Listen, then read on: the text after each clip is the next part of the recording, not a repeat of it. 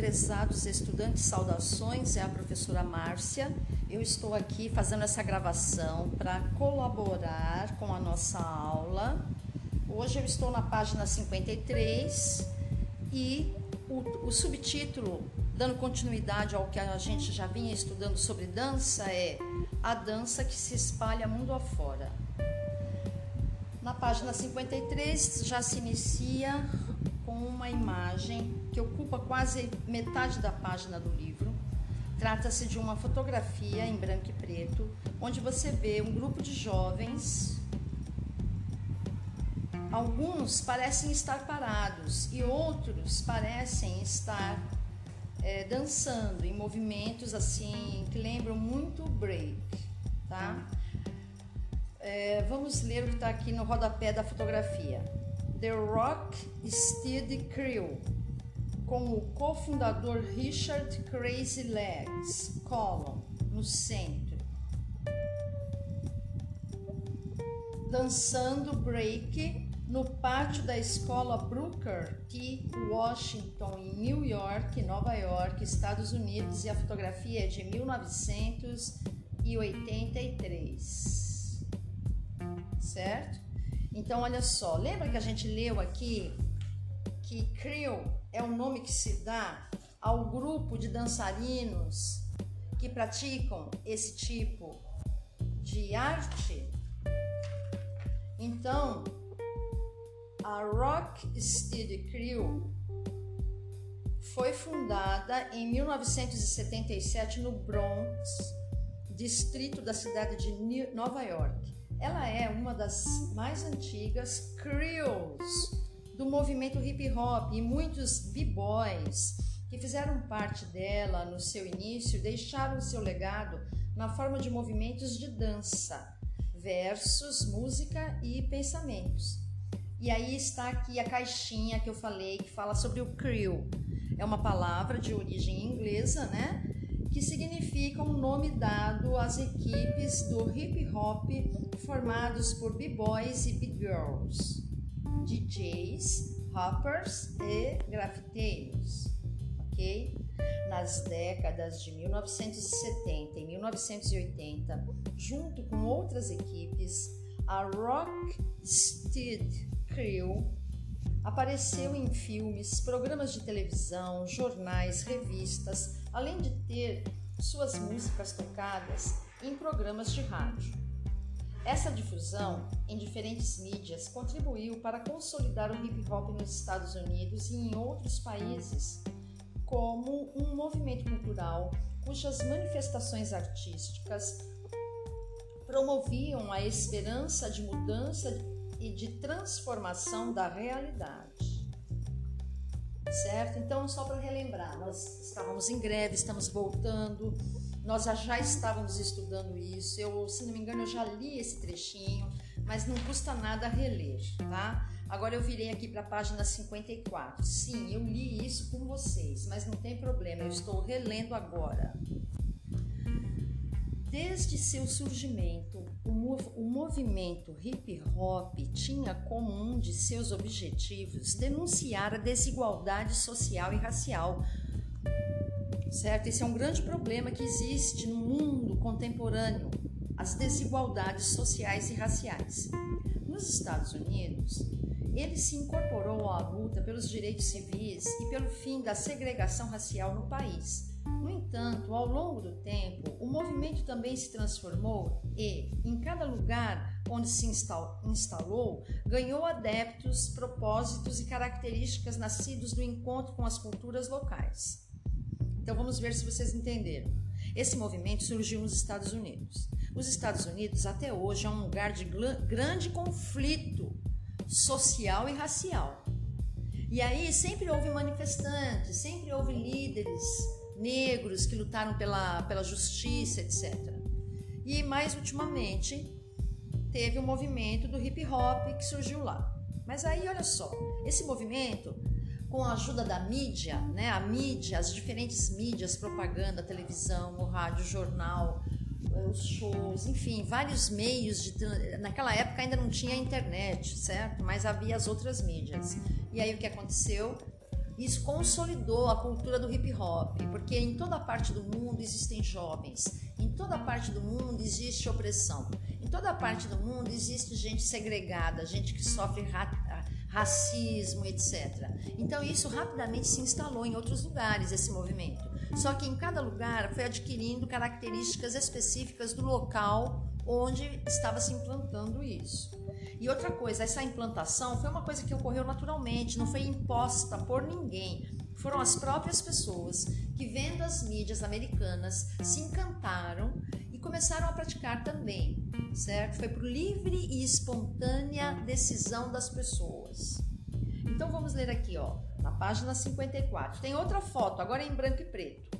E o que está vendo aqui nessa foto? Você vê, logo, você logo vê, logo reconhece que se trata de uma quadra daquelas quadras de esporte cercadas que existem nos Estados Unidos, onde a população jovem pode se, se encontrar, interagir, se conhecer e praticar esportes e outras coisas. Certo? Então eles estão aqui montando uma mesa de som com os aparelhos que eles tinham. O que diz no rodapé da foto? Diz assim, ó, encontro de hip hop no bairro do Bronx, em New York, Estados Unidos, e a fotografia é de 1980 certo? Então eu vou ler para você, para vocês. Foco na história, o início do movimento hip hop. Na década de 1960, bairros periféricos da cidade de Nova York, nos quais faltavam escolas, hospitais e outros serviços e infraestrutura, abrigavam uma população de baixa renda constituída majoritariamente por afro-americanos e imigrantes latinos. Nessa época, os assaltos, os altos índices, perdão, perdão, vou recomeçar. Nessa época, os altos índices de desemprego e precariedade do sistema de ensino público facilitaram o estabelecimento de comércios ilegais e o aumento da violência. O Bronx era um desses bairros e foi nele que nasceu um movimento artístico de grande relevância social. Agora veja bem, observe essa leitura que nós acabamos de fazer. Nós estamos falando de 1960, exatamente 60 anos atrás. E daí? E daí, pessoal? 60 anos atrás. Alguma novidade nisso que eu acabei de ler? Nenhuma. Isso já vem acontecendo há muito tempo, certo? A desigualdade social, a pobreza, a exclusão. Isso acontece em todos os países onde existe o neoliberalismo, ou seja, a preocupação só em alguns ganharem milhões. Continuando a leitura, gran... já estou na página 55 agora, ok? A grande mudança começou em 1971, quando 42 gangues iniciaram um movimento cujo lema era paz, amor, união e diversão o aspecto da diversão envolvia a participação nos bailes black e a formação de crews para dançar break. Tudo a ver conosco e hoje em dia, olha só, 60 anos depois, o break está entrando nas Olimpíadas. Isso é inacreditável. E eu fico muito feliz com isso, tá? Aliás, continuando a leitura, depois eu vou fazer mais alguns comentários. Um dos líderes desse movimento foi Kevin Donovan, que nasceu em 1957, que se tornou ativista social após uma viagem para a África, onde conheceu diferentes países e culturas. De volta aos Estados Unidos, Donovan adotou o nome África Bambata. Bambata. Você aí que está ouvindo essa gravação, pronuncie esse nome, África Bambata e fundou a Zulu Nation, uma crew composta por homens e mulheres. Uau! Super legal isso. E quero dizer para vocês uma coisa. Vocês viram que durante a greve eu mandei para vocês alguns vídeos de Afrodance para vocês já irem aprendendo os movimentos. Eu espero que vocês tenham se interessado, ok? Depois a gente vai conversar mais sobre isso. Então, olha, Bambata reuniu em um só movimento a música, as danças e os grafites. As festas promovidas pelo, pela Zulu Nation contavam com alguns elementos que já existiam nos bailes black, como o microfone aberto ao público que quisesse improvisar acompanhando o ritmo do funk. Um costume jamaicano popularizado pelos DJs Carl Herc, que nasceu em 1955, natural da Jamaica, e Grandmaster Flash, que nasceu em 1958, nascido em Barbados. Sabe quem, o que é Barbados? Vão pesquisar para vocês aprenderem um pouco mais. É um lugar que fica na América Central. Continuando então, esse último carinha aqui, o grande Master Flash, que nasceu em 1958, ele nasceu em Barbados. Nessas festas, os dançarinos se reuniam para dançar break e pintar com tinta spray, como no caso do jovem Lonnie Wood, que nasceu em 1958, conhecido como Phase 2, que criava grandes painéis com mensagens positivas. Olha que coisa maravilhosa. Vejam, esses caras aí que eu mencionei para vocês, eles são mais velhos do que eu, inclusive. Certo? Então, olha só, 60 anos atrás, e isso é tão atual, vocês que se acham máximo, olha só, 60 anos atrás, esses carinhas aí que estavam lançando break, e hoje o break é uma coisa maravilhosa que está o quê? Indo até para as Olimpíadas. E outra coisa, não é que eles lançaram com uma intenção, eles vivenciaram aquela experiência e tal, e aquilo foi se desdobrando, foi se desdobrando até ser o que é hoje. Esses grafites, por exemplo, esses grafites tomaram conta do mundo. Todas as grandes cidades têm grafiteiros, têm grafites maravilhosos que representam a própria esperança, a simbologia dos jovens dos dias de hoje. Então, continuando essa leitura, o hip hop aglutina o rap, representado pelo DJ, DJ, DJ, desculpa, que compõe novas músicas com fragmentos de outras. E pelo MC, responsável pelos versos rimados das canções, além do grafite e do break, fundando uma cultura urbana que amplificou a voz das comunidades das periferias de Nova York e logo se espalhou por outros países ganhando em cada lugar novas características, como aconteceu no Brasil. Ok? Foi o que eu falei. Então é maravilhoso, viu? É maravilhoso esse movimento cultural. Aí vamos ver aqui, olha, eu adoro, eu adoro o afrodance, eu adoro a cultura africana, para mim não há problema nenhum ok? E eu não acho que eles são macumbeiros, como muita gente fala, quando eles começam a fazer as percussões maravilhosas. Inclusive, eu comprei alguns instrumentos porque eu quero fazer percussão. Então, olha só: Baile Black, festa produzida e frequentada majoritariamente por pessoas negras, na qual se veiculavam músicas de artistas negros, em sua maioria era parte de um movimento de afirmação da comunidade negra. Viva! Eu sou totalmente a favor. DJ, disc jockey, pessoa responsável por manipular os toca-discos nos bailes no hip hop. Nos bailes, ponto, desculpa. Nos bailes, ponto. No hip hop é quem altera as músicas por meio de efeitos como scratch, que é riscar em inglês, e outros efeitos para dar suporte à rima do poeta, rapper, e à dança. Inclusive, num dos livros, mas acho que é do sexto ano, a gente começa o livro justamente com uma rapper, uma garota, lá de, do Rio de Janeiro ou de São Paulo, não me lembro. Ela faz muitas músicas e é uma garotinha ainda. Então veja como essa cultura hoje em dia está difundida. Tá? Então eu li aqui durante 14 minutos esse texto.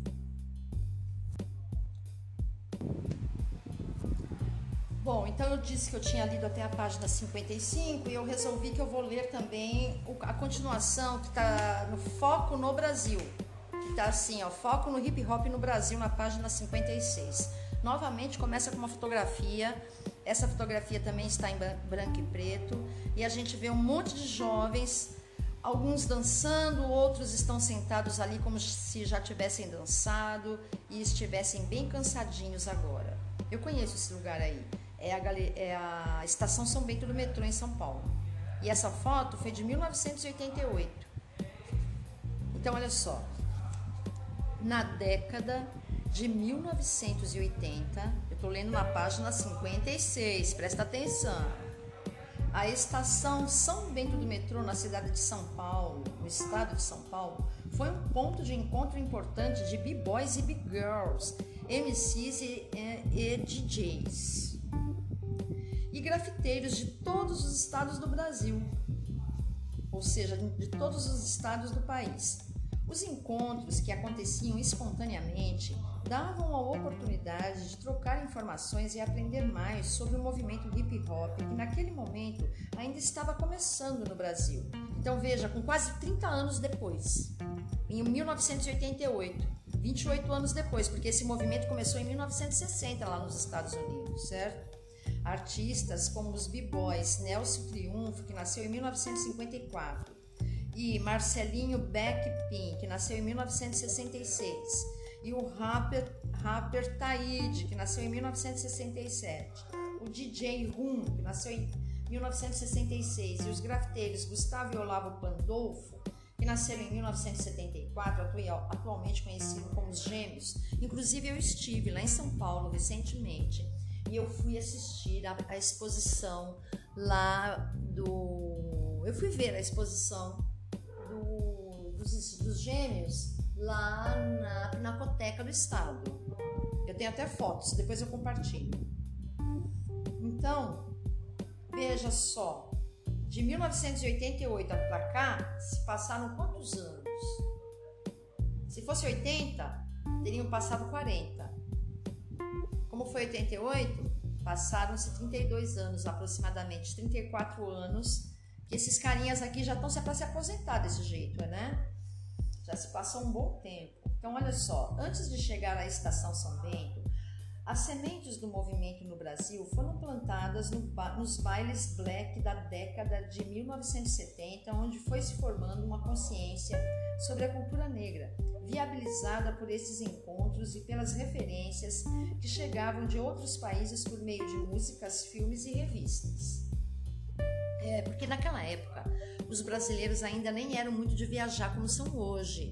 A população mais simples, entendeu? Só os ricos, ricaços é que viajavam. Os filhos, os poderosos iam estudar na Europa, nos Estados Unidos, mas nos últimos 40 anos houve uma certa popularização dos estudos e das viagens, tá? Então o pessoal reclama muito dos partidos socialistas e democráticos e socialistas na realidade. Aí o que acontece? Mas são esses partidos é que levam para o povo, para a população mais simples, as possibilidades de fazer coisas que antes só os milionários faziam. Tá? Então isso já vem de longa data, não é de agora. Por isso que é bom estudar, para vocês abrirem bem os olhos e não serem levados para otários, hein? Continuando a leitura, agora eu estou indo aqui para a página 57. Mas antes de eu ir para a página 57, só complementando, aqui está dizendo que os brasileiros tomaram conhecimento desses movimentos pela música, pelos filmes e pelas revistas porque eles viajavam pouco, foi isso que eu quis dizer. Mas hoje em dia, os brasileiros viajam mais. Não sei ainda quanto isso vai durar, porque com esses governos que estão por aí, cada vez mais está se fechando as possibilidades para os mais simples. Vocês continuam votando nesses caras, então o que a gente pode fazer? Só lamentar, né? Então agora sim eu vou ler aqui a página 57. Na página 57 já estão aparecendo fotos do Nelson Triunfo triunfo dançando break no centro da cidade de São Paulo em 1984. E aqui, ó, jovens participam do projeto Fica Vivo, que oferece atividades de street, street dance e grafite no viaduto Santa Teresa em Belo Horizonte, Minas Gerais. Isso já é no ano de 2009 e bem depois, certo? Então agora eu vou ler para vocês aqui o que está na página 57. Dentre os participantes desses bailes, destaca-se Nelson Triunfo, que nasceu em 1957, natural do município de Triunfo, no, em Pernambuco. Olha aí, um belo nordestino. Ele percorreu um longo caminho em busca do objetivo de ser dançarino profissional, que concretizou em São Paulo. É, realmente, São Paulo é um lugar de oportunidades. Sua história de vida está conectada à história do movimento hip hop no Brasil. Ele foi um dos primeiros dançarinos do break e, em 1977, formou o grupo Funk and Companion. Funk Companhia. No início da década de 1980, Triunfo resolveu ir dançar com seu grupo na rua 24 de Maio, na região central da cidade de São Paulo. Em meados dessa mesma década, o dançarino João Break chegou à estação São Bento para dançar, concentrando, né, concentrando nessa área o movimento do, de break dance. Os crios que treinavam na estação São Bento tinham como objetivo disputar as batalhas de dança. Então haviam verdadeiras batalhas onde eles competiam, que coisa interessante. Esse caráter de competição permanece como um método de aprendizado. A batalha pode ser considerada como um modo de valorizar qualidades individuais, dar voz e visibilidade às pessoas para que elas tenham seu lugar de expressão e fala e possam manifestar suas opiniões e sua arte. Isso é uma das coisas que eu acho mais linda nessa qualidade de dança, porque dá oportunidade para todo mundo. Inclusive, veja só, eu tô, eu tô treinando afrodance. Bom, vocês perceberam que eu estou gravando essa leitura aqui na sala dos professores no dia do meu planejamento e uma professora entrou falando alto, ela não viu. Então eu vou continuar, até vou repetir é a última leitura. Então, olha, eu voltei aqui no, no terceiro parágrafo da página 57. As crios que treinavam na estação São Bento tinham como objetivo disputar as batalhas de dança. Esse caráter de competição permanece como um método de aprendizado. A batalha pode ser considerada como um modo de valorizar qualidades individuais, dar voz e visibilidade às pessoas para que elas tenham seu lugar de expressão e fala e possam manifestar suas opiniões e sua arte. Então era isso que eu estava dizendo para vocês, que é uma das coisas que eu admiro é que nesse tipo de dança todos têm sua vez, não é só um ou outro, todos têm sua vez. Na Afrodance, por exemplo, normalmente é uma roda ou um grupo de pessoas e, e, e eles repetem a música e vai entrando um por um os grupinhos para apresentar a sua dança. Às vezes é individual e às vezes é, é, é dupla e às vezes é três, quatro pessoas juntas. É lindo. Então, olha, para concluir, o movimento hip hop no Brasil mantém seu vínculo com pessoas e comunidades marginalizadas. O movimento hip hop no Brasil mantém seu vínculo com pessoas e comunidades marginalizadas ou, de alguma forma, excluídas dos circuitos tradicionais da arte, assim como faz, embora com outra proposta, o trabalho Dança que Ninguém Quer Ver, visto neste capítulo. Muitos artistas no movimento direcionam seu trabalho para a denúncia das desigualdades sociais. Em cada estado do Brasil, MCs, DJs, B-boys, B-girls, e grafiteiros encontram seus próprios modos de falar de si e de sua realidade. Bom, então eu vou encerrar essa leitura por aqui, sendo que na página 58 e 59 tem uma coisa muito interessante para a gente estudar depois juntos, que é estratégias para dançar em grupo. Foco no conhecimento, na página 58 e 59. Isso é muito interessante. Eu vou ler tudo isso aqui com muito carinho, bem agora, mas não para vocês. Isso a gente vai fazer juntos em casa.